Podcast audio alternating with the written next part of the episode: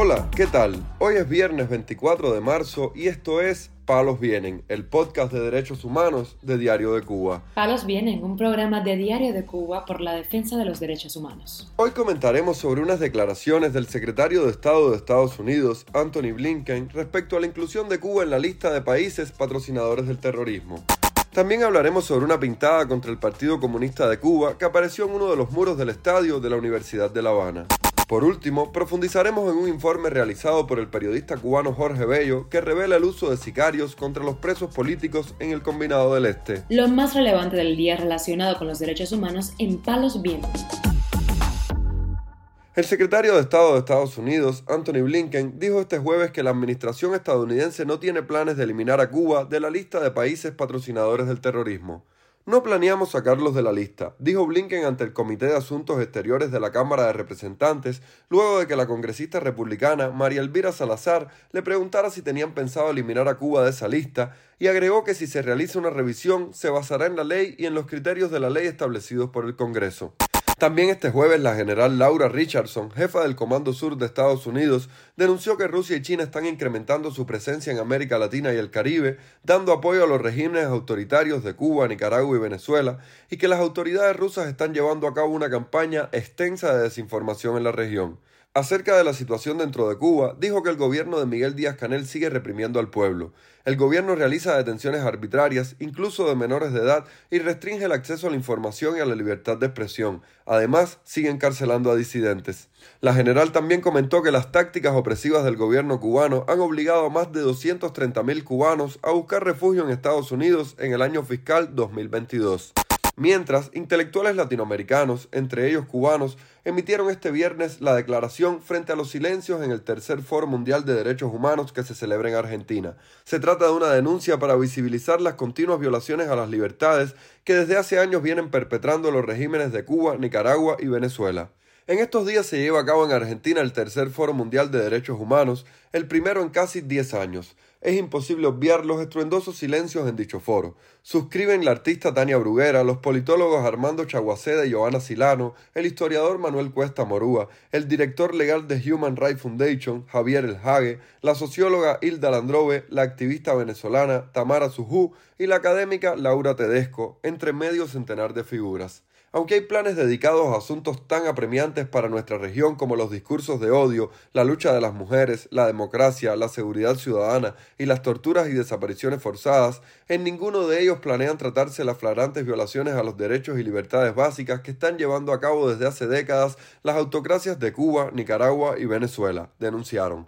Para los firmantes, dada la afinidad ideológica del gobierno anfitrión para con estos regímenes, tales ausencias no son de extrañar. Quienes nos abocamos a la defensa de los derechos humanos en la región no podemos quedar impasibles frente a quienes, en su calidad de organizadores y participantes, han decidido hacer la vista gorda frente a los reclamos de los ciudadanos y ciudadanas cubanos, nicaragüenses y venezolanos que ven sus derechos violados constantemente, añadieron. Frente a esta situación, denunciamos la invisibilización del Tercer Foro Mundial de Derechos Humanos para con los dictadores Daniel Ortega, Miguel Díaz Canel y Nicolás Maduro y llamamos a los políticos y a la sociedad civil en general a sumarse al repudio de esta situación dolosa, concluyeron. Por otra parte, desde La Habana, el recién creado grupo llamado El Nuevo Directorio publicó un video en sus redes sociales con una nueva pintada, en esta ocasión en el muro del Estadio Universitario Juan Abrantes, donde se puede leer No al Partido Comunista de Cuba.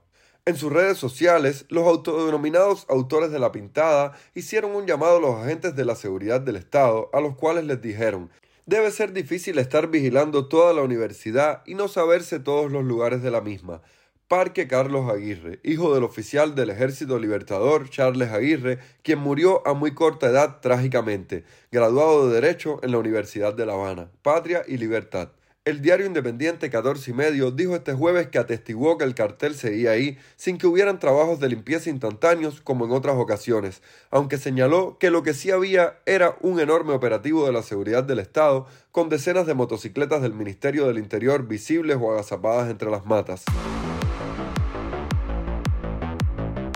Palos vienen. El Centro de Derechos Humanos en La Habana dio a conocer esta semana un informe que asegura fue confeccionado desde prisión por el periodista independiente Jorge Bello Domínguez, quien denuncia los abusos sufridos por los presos políticos, entre ellos el uso de sicarios para amedrentarlos.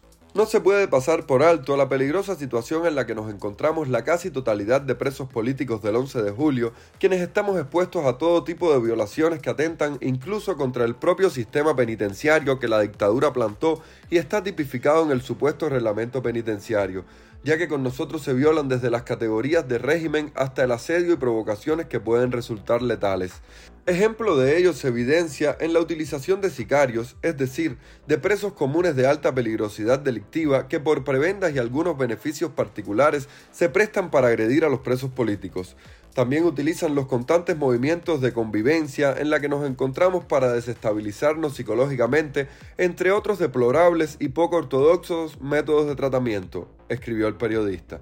Respecto al informe, la opositora Marta Beatriz Roque Cabello, supervisora del Centro de Derechos Humanos, dio detalles a Radio Televisión Martí. El ejemplo es muy corto porque también es corta la posibilidad que tiene Jorge de sacar documentos del penal. Aquello allí es algo increíble. Presos enfermos que no tienen la atención médica adecuada, sin la alimentación necesaria malos tratos. Constantemente están agrediendo a los presos del 11 de julio. Los oficiales de la seguridad del Estado de esta generación son personas que no tienen alma. Nunca tuvieron, pero en algunos casos tenían un poco de ética. Ahora ni eso, ni alma ni ética. Nosotros que estamos en contacto con la familia de cientos de presos adentro de la prisión, esos pobres presos están atados de pies y manos y no tienen forma de solucionar sus problemas. Sobre su propio caso, Bello Domínguez, condenado a 15 años, denunció que le han negado la asistencia médica y sufre el acoso y hostigamiento a manos del oficial Pedro de la sección 21 de la Seguridad del Estado por lo que realizó un llamado a la comunidad nacional e internacional sobre la vulnerabilidad que sufren los presos del 11 de julio en los penales cubanos. Palos Vienen, un podcast de derechos humanos de Diario de Cuba con la producción y conducción de Mario Luis Reyes. Muchas gracias por acompañarnos este viernes en Palos Vienen, el podcast de derechos humanos de Diario de Cuba. Pueden escucharnos en DDC Radio, Spotify, Google Podcast, Apple Podcast, Telegram y SoundCloud. Yo soy Mario Luis Reyes. La próxima semana volvemos con más información.